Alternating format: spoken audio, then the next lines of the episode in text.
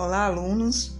O folclore em Sergipe, ele é muito rico e diversificado, mas pouco conhecido da população em geral.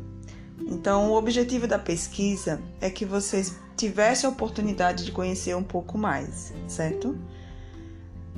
Cacumbi, por exemplo, é, não, se, não se sabe muito a origem, mas acredita-se que é uma variação de outros altos e bailhados, como congada, guerreiro, rezado e o cuncumbi, certo? Cangaceiros.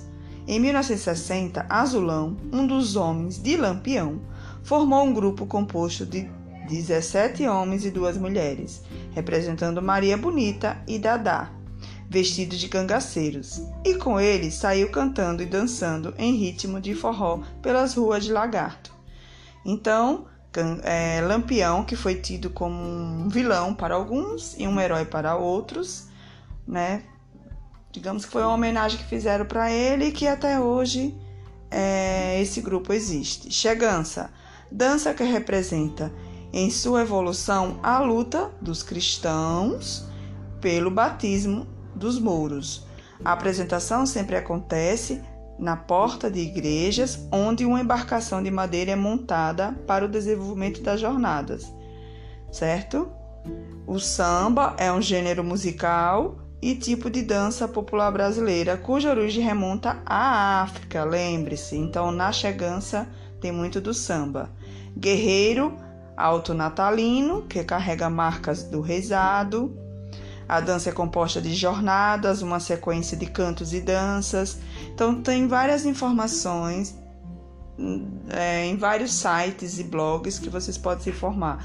Lambe surge Caboclinho. São dois grupos folclóricos unidos num folguedo que se baseia no episódio da destruição dos quilombos.